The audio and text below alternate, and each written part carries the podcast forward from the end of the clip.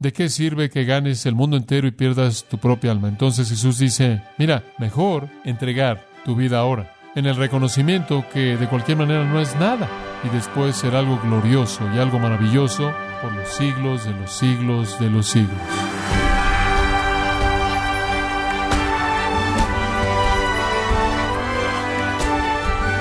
Bienvenido a su programa Gracias a vosotros con el pastor John MacArthur. Es una suposición tan fundamental en estos días que sentirse bien consigo mismo y amarse a sí mismo se considera vital, saludable, incluso indispensable. Pero hay un lugar para odiarse a uno mismo. Por ello le invito a escuchar la respuesta con el pastor John MacArthur en la serie Difícil de creer, en gracia a vosotros. ¿Qué significa ser un seguidor de Jesús? ¿Qué significa ser un discípulo de Jesús? ¿Qué significa venir en pos de Él? ¿Qué significa convertirse en un cristiano? ¿Qué significa ser salvo? Eso está en el corazón del mensaje. Y lo que Jesús dice aquí habla de manera directa de ese asunto. Entonces, ¿quiere usted seguir a Cristo? ¿Quiere venir en pos de Cristo? ¿Quiere ser su discípulo? ¿Quiere ser un pequeño Cristo? Es lo que cristiano significa. ¿Quiere seguirlo a Él en su reino, al reino de Dios? ¿Quiere su perdón? ¿Quiere el perdón que Él da? ¿Quiere la vida eterna que Él promete? Bueno, si quieres eso, dice Él, debes negarte a ti mismo, tomar tu cruz cada día y seguirme. Cuando usted se convierte en cristiano, no es que de pronto se despierta para ver lo que le puede ofrecer usted a Dios. La gente que entra al reino de Dios literalmente está abrumada de odio por lo que es, odio lo que soy, odio lo que soy, Odio lo que soy porque todo lo que soy es pecado. Ahora esto produce arrepentimiento. Tres palabras griegas son usadas en el Nuevo Testamento para referirse al arrepentimiento e ilustran tres elementos del arrepentimiento. Está la palabra metanoeo, y esta palabra metanoeo básicamente expresa una inversión de su pensamiento, de su actitud mental. Usted cambia de parecer. La segunda palabra que es usada es metamelomai, y esa es otra palabra griega que significa arrepentimiento. Enfatiza el remordimiento y la tristeza. Y una tercera palabra, epistrefomai. Esa también es la palabra para arrepentimiento. Es usada en Lucas 17.4, Lucas 22.32. Y de hecho significa que usted cambia de dirección en la vida. Y eso se refiere a su voluntad. Entonces comienza en su mente y pasa sus emociones y activa su voluntad. Y esos son los tres elementos que están involucrados en el arrepentimiento. Usted cambia la manera en la que se ve a sí mismo, usted siente remordimiento y tristeza por eso, y entonces usted se voltea y usted se dirige en la dirección del cambio. Y eso lo va a colocar a usted en la dirección de Dios. Y usted va a ser como el publicano en Lucas 18. Usted va a estar diciendo, Dios, Dios, mi mente entiende mi condición miserable, mis emociones la sienten, y entonces ni siquiera puedo levantar mis ojos y estoy golpeando mi pecho y después mi voluntad entra y clama a ti y dice, quiero que seas misericordioso hacia mí, un pecador. Entonces, intelectualmente, el arrepentimiento comienza con el reconocimiento de pecado, un entendimiento de la profundidad y amplitud de esa pecaminosidad, y después pasa a la emoción, la cual tiene un sentido abrumador de tristeza y quebrantamiento remordimiento, es la tristeza de la que Pablo habló, llevando al arrepentimiento. Y después, en términos de voluntad, involucra un cambio de dirección, dejando el pecado hacia Dios, hacia Cristo, clamando por misericordia. No es solo un cambio de parecer, es un cambio de parecer, de manera de pensar, emoción y voluntad. David Martin Lloyd Jones escribió, el arrepentimiento significa que usted se da cuenta de que es un pecador culpable y vil en la presencia de Dios, que usted merece la ira y castigo de Dios, que usted va camino al infierno, significa que usted comienza a darse cuenta de que esto llamado pecado está en usted y que usted anhela deshacerse de él, que usted le da la espalda hacia el pecado en toda forma y apariencia, usted renuncia al mundo, sea cual sea el costo, el mundo y su mente su manera de pensar como también su práctica. Usted se niega a sí mismo, usted toma la cruz, usted busca a Cristo. Lo más cercano y más querido en el mundo entero puede llamarlo usted un necio o decir que usted tiene algún tipo de manía religiosa. Usted quizás tenga que sufrir financieramente. No hace diferencia.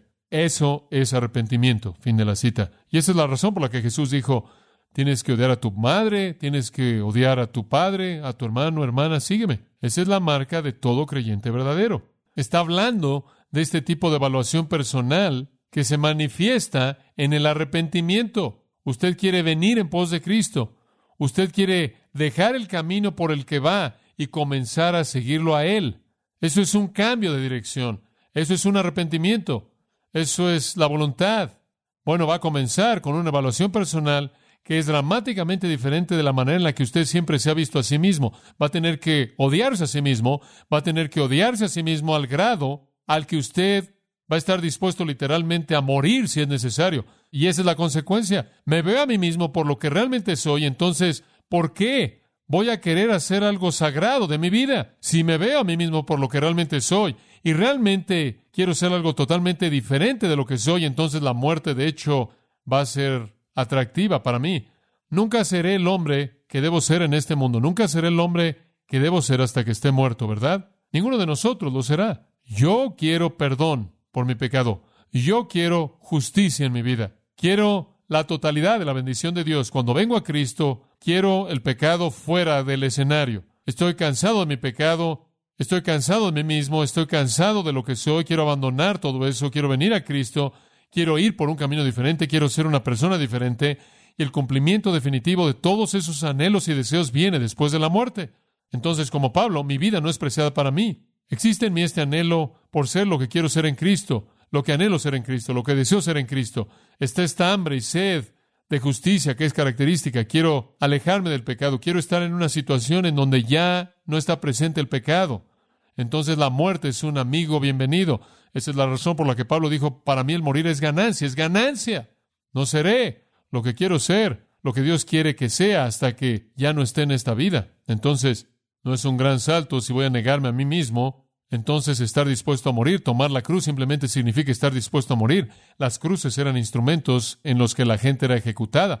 Y Jesús está diciendo aquí, la negación personal significa que estás tan cansado de ti mismo que inclusive estás dispuesto a morir. Ahora, si quieres seguirme, si quieres venir en pos de mí, vas a tener que sentir esto, vas a tener que entender tu condición verdadera, vas a tener que estar abrumado emocionalmente con esta condición, tristeza, vergüenza, al grado en el que estás dispuesto a negarte a ti mismo, estás dispuesto a irse a cual sea el costo, vas a seguir a Cristo, inclusive si es hasta la muerte. Eso es arrepentimiento, eso es lo que es es odio personal, negarse uno mismo.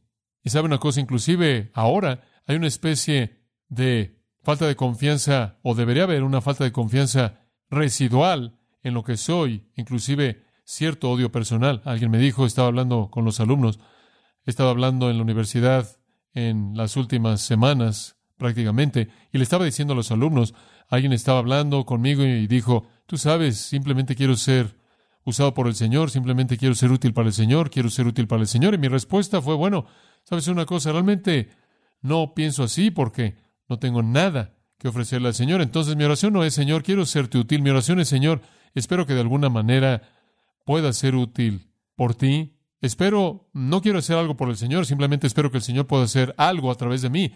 ¿Sabe cuál es la diferencia? No me estoy ofreciendo a mí mismo y diciéndole, Señor, voy a dar mi vida para hacer algo por ti. Olvídalo. ¿Sabe una cosa? No soy una máquina que se impulsa a sí misma, únicamente soy una herramienta. Y alguien más tiene que tomarme, tiene que recogerme, y el alguien que me tiene que recoger es Dios. Pero si soy una herramienta que puedes usar, eso es suficiente para mí que tú puedas usar este instrumento indigno, este vaso de barro, como Pablo, como usted sabe, este bote de basura, como Pablo nos identifica en 2 de Corintios, y entonces eso es bendición. Eso es bendición. No hay nada en mí de valor.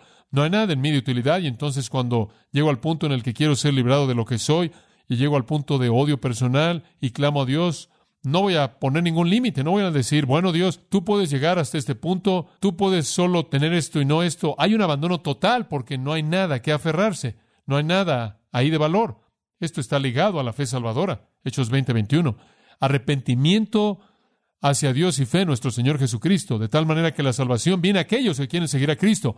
Y la razón por la que quieren venir en pos de Cristo es porque creen en Él. Pero la fe que salva es la fe que es penitente. Ahora Jesús en su predicación buscó llevar a los pecadores a este punto. Y la gente que se resistió al mensaje, que más se resistió, fue la gente que mejor se sintió acerca de sí misma, ¿verdad? ¿No es eso verdad? ¿Y quiénes fueron las personas que mejor se sintieron por sí mismos? Los judíos religiosos, los fariseos, los escribas, los principales sacerdotes, la élite religiosa, la institución religiosa. En sus mentes, eran personas con muchos, muchos méritos. Eran libres, nunca habían sido esclavos de nadie, dijeron, ellos, por así decirlo, tenían muy buena percepción, podían ver las cosas de manera verdadera y espiritual, tenían salud, eran justos, eran buenos, y claro, Jesús simplemente destrozó eso.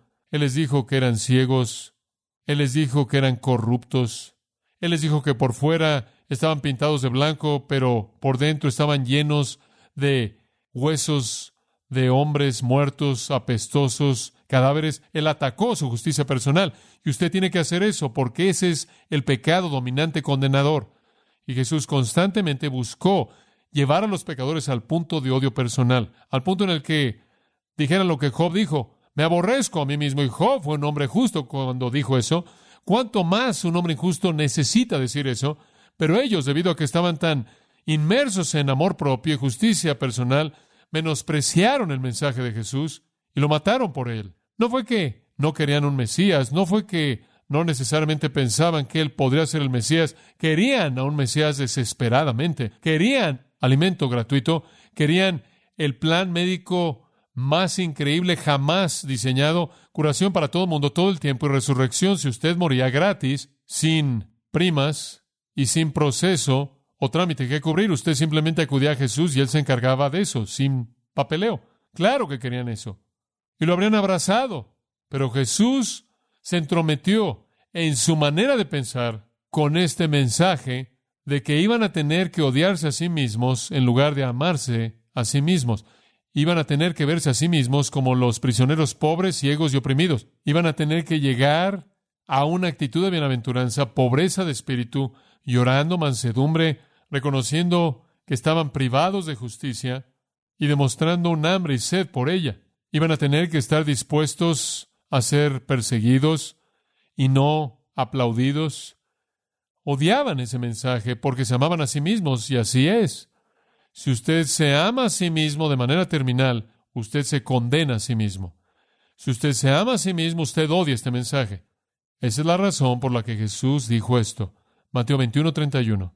Los publicanos, las personas más despreciadas, más odiadas en Israel eran los publicanos, los recaudadores de impuestos que habían comprado una franquicia de Roma, una franquicia de impuestos y después extorsionaban a la gente de su dinero y lo hacían con muchos ladrones y la gente que era lo peor que hacía lo que necesitaba hacer para obtener el dinero, los publicanos, los recaudadores de impuestos y las prostitutas entrarán al reino de Dios antes de ustedes. ¿Se puede imaginar usted, si usted es un líder religioso en Israel y Jesús le dijera a usted, los publicanos, usted le escupía a un publicano, y las prostitutas entrarán al reino de Dios antes de usted. ¿Por qué? Porque es más probable que ellos se odien a sí mismos que usted volverse más moral puede alejarlo del reino de Dios. Hay algo benéfico acerca de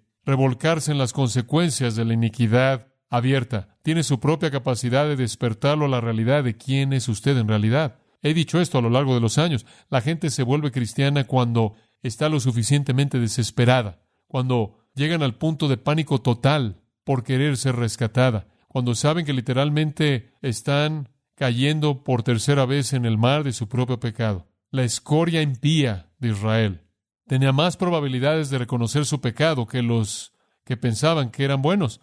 Y nunca hay salvación para nadie fuera del arrepentimiento. Usted no puede ser salvo fuera del Evangelio de Jesucristo, esto es, creer en el que murió y resucitó por usted, el Señor Jesucristo, y todas las verdades acerca de Él. Y usted no puede llegar a ser salvo al creer en el Señor Jesucristo, a menos de que esa creencia esté acompañada del arrepentimiento. Sin embargo, aquí, he hecho comentarios de esto, pero está en mi mente porque seguimos hablando de esto, y tenemos a gente escribiendo libros cristianos que dicen que la gente en algún lugar en el mundo que nunca oyó de Dios, nunca oyó de Jesús, nunca oyó de la Biblia o del Evangelio, puede ser salva al levantar los ojos y decir, porque yo creo en ti, que tú eres un creador allá arriba, y creo en ti como creador, van al cielo. En otras palabras, Dios, dice un escritor, ser injustos si no los llevara al cielo. No solo no tienen que creer en Jesús como Señor, ni siquiera tienen que creer en Jesús, ni siquiera tienen que saber que hay un Jesús, pero ¿qué hay acerca del arrepentimiento? ¿En dónde está eso? ¿Qué hacemos? ¿Simplemente eliminamos eso? ¿Eso es algo cómodo? Jesús dijo, ¿quieres venir al reino? Va a demandar más que creer que hay alguien allá arriba. ¿Dónde está la vergüenza? ¿Dónde está el remordimiento? ¿Dónde está la convicción abrumadora del pecado de uno? Y entonces el principio es simplemente básico. Es verdad del Evangelio básica. ¿Quieres seguir a Jesús? Entonces, ódiate a ti mismo. El odio total hacia uno mismo, consciente de que no tenemos valor alguna en esta condición no redimida, inclusive en la condición redimida. Nuestro único valor es como una herramienta recogida por el Señor soberano. Entonces, hay negación personal y después llevar la cruz y después seguir. Eso es obediencia justa conforme seguimos a Cristo. Eso simplemente es recordarle lo que está involucrado en este principio. Ahora, permítame hablarle de la paradoja por tan solo un par de minutos. Extendiendo este principio en una paradoja, Jesús dice esto en los versículos 24 y 25, porque todo el que quiera salvar su vida, la perderá, y todo el que pierda su vida por causa de mí, éste la salvará. Pues ¿qué aprovecha el hombre si gana todo el mundo y se destruye o se pierde a sí mismo? Aquí está la paradoja, el principio es claro. Aquí está la paradoja. ¿Quiere salvar su vida? Va a tener que perderla. ¿Quiere usted perder su vida? Entonces aférrese a ella. Aquí Jesús explica lo que él ha estado diciendo. Lo que él ha estado diciendo es que tienes que negarte a ti mismo. Esto es, entrega tu vida, vendes todo, abandonas todo por Cristo. Usted no añade a Cristo a su vida. Usted abandona todo. Usted vende todo. Y literalmente, mediante la negación personal, usted gana todo. Por otro lado, usted quiere salvar su vida, versículo 24, todo aquel que quiera salvar su vida no significa que usted sabe usar un cinturón de seguridad y tener bolsas de aire. No está hablando de eso. O someterse a alguna cirugía para ayudarle con una enfermedad. No estamos hablando de vida física. Estamos hablando de su alma eterna aquí. Su alma eterna. Entonces, ¿quiere salvar su alma? ¿Sí? ¿Quiere salvar su vida? ¿Quiere rescatarse a sí mismo? Entonces, piérdase a sí mismo. Esa es la única manera. ¿Quiere perderse a sí mismo? ¿Quiere estar perdido en el infierno eterno sufriendo castigo para siempre? Entonces aférrese a su propia vida. Esa es la paradoja simple. Mateo 10:39 es otro lugar en donde Jesús dice esto. Esto prácticamente es predicación rutinaria para Jesús, Mateo 10:39. El que haya su vida la perderá, el que pierde su vida por causa de mí la hallará. Otro lugar que creo que de hecho es una exposición de lo que esto significa es Juan 12:25, en donde Jesús también repite esta misma paradoja. Juan 12:25, escuche estas palabras. El que ama su vida la pierde. Como puede ver, quiere salvar su vida porque la ama. Usted ama cómo es usted. Usted se ama a sí mismo. Usted ama sus propios deseos, sus propias ambiciones, sus propios sueños y metas. Usted ama sus propios honores, sus propios méritos, su propia voluntad, su propia manera de vivir. Si usted hace eso, usted la va a perder. Y después Jesús dijo, y el que aborrece su vida en este mundo, la guardará para vida eterna. Y ahí Jesús dice que usted tiene que aborrecer su vida. Estoy seguro de que de ahí Lutero obtuvo el término odio personal. Si usted se ama a sí mismo, si usted está enfocado en el amor personal y la autoestima y asegurarse de que todas sus necesidades pequeñas son satisfechas, asegurarse de que usted cumple todas sus fantasías y sueños y planes y esperanzas y ambiciones, usted va a perder su vida. Usted va a perder su vida en el infierno eterno. Si usted se ama tanto como para aferrarse como el joven rico, usted se va a ir sin vida eterna. Pero si usted se odia a sí mismo, entonces usted va a recibir vida eterna. Qué opción tan tremenda, tremenda. Digo, es simplemente la opción definitiva. Eso es todo. Usted salva su vida ahora, o la pierde para siempre, pierde su vida ahora y la salva para siempre. Así de simple. Y hay una pequeña frase en el versículo 24 que necesita ser señalada. Por causa de mí. Por causa de mí. No está hablando de una especie de me imagino que lo podría llamar negación personal filantrópica. Él no está diciendo pierda su vida en causas de justicia, o pierda su vida en causas de religión, o entréguese para convertirse en un sacerdote o monja, o inmolarse a sí mismo, prenderse como antorcha como un sacerdote budista para mostrar su devoción a Dios, o amarrarse bombas en usted como un musulmán devoto y pensar que se está explotando a sí mismo para llegar a una experiencia celestial con 72 vírgenes de ojos negros que están esperándolo usted sobre almohadas verdes, algún nivel de devoción a Alá. No estamos hablando de solo hay un tipo de perderse a sí mismo aquí, solo hay un tipo de menosprecio personal, un tipo de negación personal. y eso es por causa de mí. No hay valor ni virtud en lo que esas personas hacen. Cuando un budista se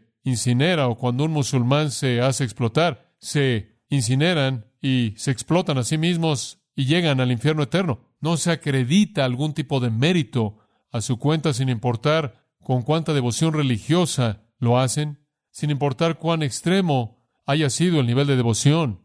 De lo que Jesús está hablando aquí es un hombre abandonando su vida, negándose a sí mismo, odiándose a sí mismo, en la desesperación de su condición pecaminosa y entregando su vida a Jesucristo por causa de mí. Debido a mí es lo que eso significa. Debido a mí. La única manera en la que usted jamás va a salvar su vida eternamente, la única manera en la que usted jamás va a pasar la eternidad en el cielo, en la presencia de Dios, en la plenitud del gozo, es cuando usted haya entregado su vida entera a Jesucristo. Versículo 25. Jesús hace esta afirmación que es realmente interesante. Pues ¿qué aprovecha al hombre si gana todo el mundo y se destruye o se pierde a sí mismo? Esto es hipérbole. De hecho, en la categoría de la ilustración, esta es la hipérbole definitiva. Jesús está diciendo, sé lo que están pensando, sé lo que están pensando. Están pensando, bueno, yo, yo ciertamente soy un buen hombre y tengo este mérito y aquel mérito y este honor y este honor y esta ambición y este deseo y me gustaría hacer esto y hacer aquello y tengo algunos de mis propios planes y tengo algunas relaciones que quisiera proteger y tú sabes, tengo mucho que entregar, me estás pidiendo mucho. El joven rico dijo, tú sabes, soy rico, estás pidiendo mucho. Entonces Jesús dijo, muy bien, aquí hay una ilustración hipotética. ¿Qué tal si fueras dueño del mundo entero? ¿Qué tal?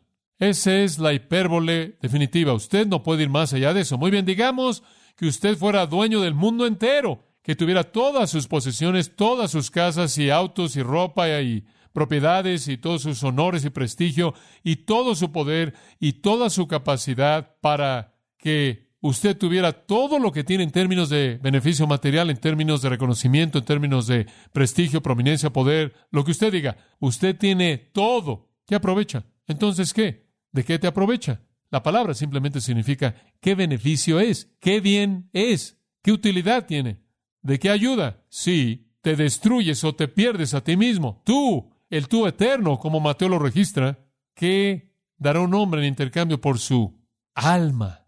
¿Cuánto vale tu alma? ¿Cuánto vale tu alma eterna? Vale más que el mundo entero en el tiempo. Vas a estar muerto en unos cuantos alientos, vas a vivir para siempre. No quieres decir la creencia común de la humanidad que usted sabe que el que posee más cosas terrenales es el más feliz, simplemente porque tienes más cosas o mejores relaciones, una relación diferente o más poder o más influencia o más honra o más de lo que sea. Pero Jesús dice, si posees literalmente la suma total de todas las riquezas terrenales y pierdes tu alma eterna, ese es un negocio malo. Ese es un negocio malo. ¿De qué sirve que ganes el mundo entero y pierdas tu propia alma? Entonces Jesús dice, mira, mejor entregar tu vida ahora, en el reconocimiento que de cualquier manera no es nada, y después ser algo glorioso y algo maravilloso y algo bendito y algo gozoso y algo poderoso, algo pacífico y algo honorable por los siglos de los siglos de los siglos. Ese es el mensaje del Evangelio. Esa es la decisión que usted toma. La próxima vez vamos a ver los versículos 26 y 27, cuando Jesús dice, Toda persona va a estar delante del trono de juicio, en el tribunal final, y será juzgado eternamente en base a cómo respondió este mensaje. Permítame resumirlo, simple. El amor personal lo va a enviar a usted al infierno. El odio personal lo va a enviar al cielo. Creer en el Señor Jesucristo es esencial. Creer en el Señor Jesucristo en relación con el arrepentimiento genuino es requerido. Ambos son una obra poderosa del Espíritu de Dios en un corazón dispuesto mediante la verdad entendida. Esa es la razón por la que predicamos esa verdad. Señor, gracias de nuevo por las riquezas de tu palabra y verdad. Hemos oído de los labios mismos del Salvador. De nuevo, hemos sido traídos, por así decirlo, ante tu presencia misma y tú has hablado. Esta es tu verdad. Esto es verdad dada a nosotros en gracia, amorosamente, verdad que no necesitaba ser revelada, pero fue revelada porque tú por naturaleza Eres un Dios que salva, un Dios que busca salvar pecadores. Oramos, oh Dios, que la predicación de esta verdad, el mensaje de la cruz, que es locura al mundo, sea el poder de salvación para muchos que oigan y crean. Oramos, oh Dios, que tú lleves a cabo una obra de odio personal y negación personal en los corazones de muchos, inclusive aquellos de nosotros que somos creyentes, que tú continúes cultivando eso en nosotros, para que nunca caigamos en el pecado horrendo de soberbia y confianza en nosotros mismos, sino siempre sepamos que hay una maravilla, casi una sorpresa, cuando tú en tu gracia escoges usarnos como un instrumento para tu gloria. Te damos gracias, Padre, porque el Espíritu de Dios lleva a cabo estas cosas en el corazón mediante la verdad. Oramos con ese fin en mente, inclusive el día de hoy, en el nombre del Salvador. Amén.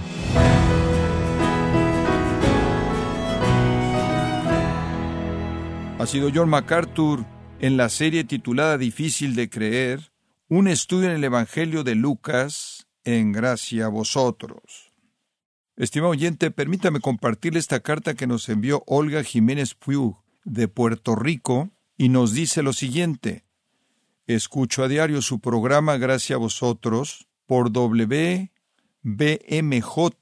1190 AM. Sus predicaciones son lo último que escucho cada noche y son una inspiración y una escuela para mi vida, alimento para mi alma. Dios les bendiga a que sigan adelante en este gran ministerio que tanto bien hace a todos. Un abrazo, Olga. Gracias, Olga González, por su carta nos alienta a saber cómo Dios está obrando en nuestros oyentes, y todo esto a través de su programa Gracia a vosotros. También puede usted descargar todos los sermones de esta serie Difícil de creer, así como todos aquellos que he escuchado en días, semanas o meses anteriores, completamente gratis en gracia.org.